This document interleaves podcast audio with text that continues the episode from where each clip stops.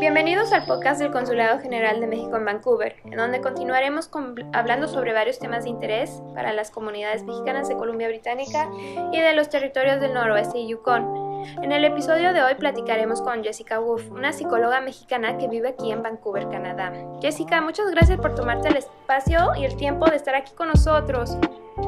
Muchas gracias a ustedes en el consulado por invitarme. Para empezar, ¿por qué no nos cuentas un poquito sobre tu trabajo en Canadá? ¿Cuánto tiempo llevas aquí? Mira, yo llegué hace tres años a, Vancouver, eh, llegué a pasar nada más un año, un ciclo escolar de mis hijos y bueno, finalmente ya voy por, por el tercer año que estoy allá y bueno, he tenido la fortuna de poder ejercer mi profesión estando allá y, y trabajar tanto para canadienses como para nuestros connacionales que se encuentran allá. Ah, ok. Ahorita tú estás en México, ¿verdad? Ahorita estoy en México, pero sí, ya, ya radicó, bueno, ya tengo un año estando allá en, pandemia sin, sin, haber podido viajar a México, pero trabajando muy fuerte dentro de Canadá también. Sí, ahora sí que este, has colaborado mucho con nosotros, por lo cual estamos realmente muy agradecidos porque pues has ayudado mucho a, los connacionales que están aquí en Columbia Británica con todo tu, con tu, todo tu apoyo, ¿no? Y las cápsulas también que estuvimos publicando a través de los meses pasados. Este, que fueron muy, ahora sí que muy bien vistas. Entonces, muchas gracias también por eso, Jessica. Muchísimas gracias a ustedes y siempre como muy dispuesta a, apoyar a los mexicanos, tanto en, nuestro país y a aquellos que se encuentran fuera. Y bueno, pues durante la pandemia, eh, aquí en el consulado notamos que el porcentaje de personas que padecen de ansiedad y o de depresión ha incrementado. Incluso también este, recibimos más llamadas de casos de violencia intrafamiliar. Cuéntanos, ¿por qué no nos cuentas tú cuál ha sido tu experiencia durante esta temporada tan complicada? Bueno, mi, experiencia profesional ha sido como observar eh, a través de las consultas en las que, en las, con las que trabajo, las personas que me consultan y, en una línea de, apoyo psicológico con la que, con la que eh, colaboro en, México. Y vemos que, la ansiedad y la, depresión eh, han aumentado de forma significativa como, y también la violencia familiar, como, como bien lo dices tú, Ali. Eh, una de las razones por las, cuales, por las cuales la ansiedad ha aumentado es por el grado de incertidumbre que hemos tenido. Pasamos de, tener eh, una, pandemia que, se aproximaba por, por dos, dos, dos, dos, semanas o, cuando mucho un mes de encierro y que eso parecía que es lo que iba a controlar la, la, la, pandemia.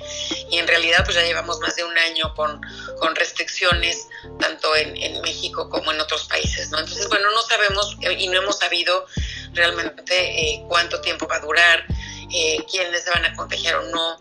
El tema de, del, virus es, es invisible, no sabemos quiénes, quiénes son portadores, quiénes no, etcétera. ¿no? Entonces, todo esto ha generado un clima de incertidumbre que ha despertado de forma importante la ansiedad. No sabemos, es algo como, fue algo como muy nuevo y no, no sabíamos qué esperar. Eh, muchas personas no manejamos bien la incertidumbre, nos gusta tener la certeza de, cuándo, cuánto, eh, tener el control sobre las cosas que nos ocurren. Y bueno, esto, esto ha, generado esta, esta cuestión de la ansiedad. La parte de la depresión, bueno, tiene, viene muy acompañada de todas las pérdidas que han significado la, la pandemia, ¿no? En muchas ocasiones la pérdida económica, la pérdida de la seguridad del empleo y, y bueno, en un grado mayor, pues la pérdida de vidas, ¿no? De seres queridos que se nos han adelantado eh, por, por, por, por, cuestiones de contagio, ¿no? Entonces todo esto ha sido como un duelo colectivo que hemos estado viviendo como, como todos, ¿no? La, la información, las noticias que, que leemos, eh, que nos generan como mucha confusión, ¿no? Entonces, bueno, todo esto ha, alimentado lo que es lo que es depresión y lo que es ansiedad.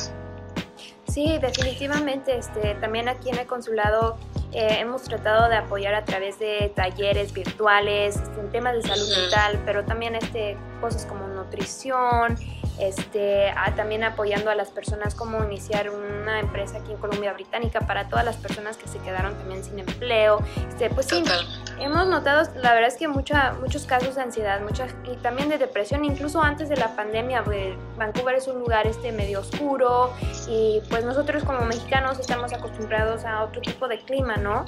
Totalmente. Sí, no, ahora sí se nos juntó todo. Entonces, este... Sí, qué bueno que lo mencionas porque, bueno, tiene, o sea, son, son, muchos, muchos factores, ¿no? O sea, bueno, la pandemia para quienes somos migrantes en, en, en, en Canadá este, ha implicado la distancia con nuestro país, ¿no? ¿no? La restricción de no poder viajar, de no poder ver a nuestros, familiares, de no poder recibir visitas. Eh, creo que el, el, tema, como bien lo dices, el tema de haber migrado, o sea, quienes hayan migrado hace eh, eh, meses, un año, dos años. Este, el tema de la pandemia ha acentuado el efecto de, como, como la vivencia de la migración. Creo que nunca nos habíamos sentido tan lejos de nuestro país como, como en este último año el tema del clima, ¿no? O sea, quienes acostumbrábamos, bueno, no sé tú y no sé cuántos de nuestros que lo que nos escuchan, quienes acostumbraban a viajar a pasar Navidad a México, este, ver a la familia, a tomar un poco de sol, bueno, pues este año no se pudo hacer, ¿no? Entonces se suman muchas cosas este, a esta pandemia para los que estamos fuera de nuestro país y se complican un poquito como, como las cosas, ¿no? Tal vez el hecho de haber perdido a alguien o haber tenido algún, algún ser querido enfermo en México o haber perdido a alguien en México y no poder, no habernos podido acercar a los ritos funerarios, apoyar a la familia, todo esto, este, bueno, generan un mayor nivel de ansiedad y de depresión definitivamente. Sí, no, la verdad es que es muy, muy complicado. Y bueno, pues... Muy complicado. Quiero que nos cuentes tú, Jessica. Este, yo sé que existen algunos ejercicios, algunas veces de, como de respiración y demás, que la gente puede hacer desde su casa para, para controlar su ansiedad. ¿Nos podrías compartir algunos de estos? Sí, claro que sí, Ali. Mira, antes, antes de, compartirte algunas ideas de cómo, cómo manejar la ansiedad a través de la respiración, te diría que, que, bueno, este evento que estamos viviendo o esta situación que hemos vivido con la pandemia, pues nos ha puesto a todos como en el reto de, la autorregulación. No podemos cambiar las cosas que nos suceden, pero sí podemos eh, vivirlas de la mejor manera, ¿no? Entonces, uno de los grandes retos y, y, por qué aparece la ansiedad es porque la ansiedad es como, como un exceso de futuro de, de qué va a pasar y cómo nos va a pasar. Y una de las cosas que tenemos que hacer es anclarnos en el presente. A eso se le llama atención plena o mindfulness, ¿no? Entonces es como, como entrenar a la mente a estar presente en el aquí y en el ahora. Y en el aquí y en el ahora realmente no nos falta nada. Estamos sanos, seguramente todos tenemos casa, por lo menos algo de comida o algo que hacer con el momento presente. Entonces la mente cuando se va al futuro es cuando entra en estados de ansiedad o en estados de estrés. Eh, entonces, lo que ayuda a la respiración y por qué ayuda a la respiración o los ejercicios de respiración es porque nos ayudan a anclarnos en el momento presente. Entonces, algo que lo que puede hacer las personas es en la mañana temprano antes de levantarse y tal vez antes de dormir, sentarse en la cama o en algún lugar cómodo y hacer respiraciones largas, inhalar profundo, largo, sostener y exhalar despacio y profundo y eso hacerlo continuamente. Lo que va a pasar es que la cabeza va a intentar divagar y va a decir, tengo el pendiente, a dónde voy, estoy preocupada por esto o pero no regresa a la respiración como un, un punto de atención y hacerlo por un par de minutos. Y esto lo que va a ayudar es al cuerpo a regularse y a, regular el ritmo cardíaco eh, y, a, otra vez a, a, anclarnos en el momento presente. Y esto se puede hacer a la hora de despertar y antes de dormir, como una manera de depurar.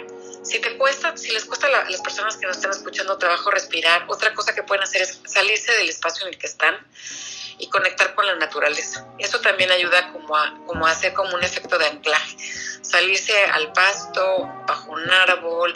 En Canadá, en Vancouver tenemos lugares hermosos, irse a sentar junto al mar, este, hacer una pequeña caminata, etcétera. Conectar con la naturaleza nos ayuda a anclar al momento presente también y a, que la cabeza no divague. No sé si esto te, te, te parece que puede ser de de utilidad para las personas que nos escuchan. 100% Jessica, no, de verdad, 100% este, ahora sí que muy importante. Yo creo que pues yo también, la naturaleza me ayuda mucho también a mí cuando, cuando tengo momentos de estrés, entonces seguro que también puede apoyar mucho a las personas que nos escuchan. Eh, también quiero comentar que trabajas en la prevención del suicidio. ¿Qué ha ocurrido en este tiempo? Quiero que nos cuentes este, desde tu punto de vista como psicóloga, ¿qué se puede hacer para prevenirlo? Mira, para mí eh, el suicidio tiene que ver, es como, como el resultante de un dolor emocional intenso y un ingrediente importante de la de que aparece cuando hay, hay, hay intentos de suicidio es que hay un, hay un sentido de pérdida de esperanza. Nosotros le llamamos desesperanza, es como uno de los ingredientes fundamentales. Creo que nunca hay que perder la esperanza. Sé que llevamos un, un, año muy complicado, eh, ha sido una, un un tiempo muy largo, una pandemia muy larga, pero sin embargo siempre hay esperanza. Mientras hay vida, hay alternativas de solución. Es como, como lo trabajamos eh, las personas que nos dedicamos a la prevención del suicidio. Entonces, nunca perder la esperanza. Muchas veces tocamos una puerta y no abre, y tocamos otra puerta y no abre, buscamos una solución y tal vez no, no, no, no aparece, pero tener la flexibilidad y la adaptabilidad en la vida creo que es fundamental. Otra vez, no podemos necesariamente cambiar las cosas que nos ocurren, pero sí podemos aprender de ellas y, y siempre generar otras alternativas. Entonces, bueno, todos estamos subidos en este barco de la pandemia. Eh, a todos vamos a, pagar ciertos eh, precios por, por, esta experiencia que se llama vida. Eh, vamos a tener pérdidas, vamos a tener retos, vamos a tener encontrarnos con momentos difíciles, pero siempre mientras tengamos vida tenemos alternativas de solución. Durante la pandemia, bueno, hay quien dice que los, los suicidios han disminuido porque hoy estamos todos trepados en un momento difícil pero la realidad es que eh, la estadística de suicidio que ha, arrojado la pandemia todavía no la tenemos clara. Eh, todavía no sabemos cuál va a ser el resultado de, esta pandemia, porque la salud mental va a estar afectada por a largo plazo. Eh, nos va a costar trabajo como reinsertarnos en la vida laboral, nos va a costar trabajo reinsertarnos en la vida social. Eh, pero bueno, hay que tomar un día a la vez, hay que hacer movimientos, otra vez como te decía, de autorregulación todos los días, pequeñitos movimientos de autorregulación todos los días. Eh, pues, si tenemos un obstáculo enfrente, verlo, eh, darle la vuelta por un lado, darle la vuelta por el otro lado y tener flexibilidad y adaptabilidad va a ser fundamental. Entonces, bueno, todo esto es lo que nos está enfrentando la pandemia, a, la, a la violencia intrafamiliar, a la ansiedad, a la depresión, a una serie de retos, pero, pero algo nos está queriendo decir el momento presente a todos nosotros como seres humanos como una lección de vida, ¿no? Bueno, pues muchísimas gracias Jessica por este compartirnos toda esta información. ¿Tienes algún último comentario, algo a lo mejor que tenga que ver con eh, algunos de los apoyos, recursos que existen hoy en día en cuanto a la salud mental? Mira, eh, la realidad es que eh, hay muchísima ayuda hoy, hoy, hoy allá afuera.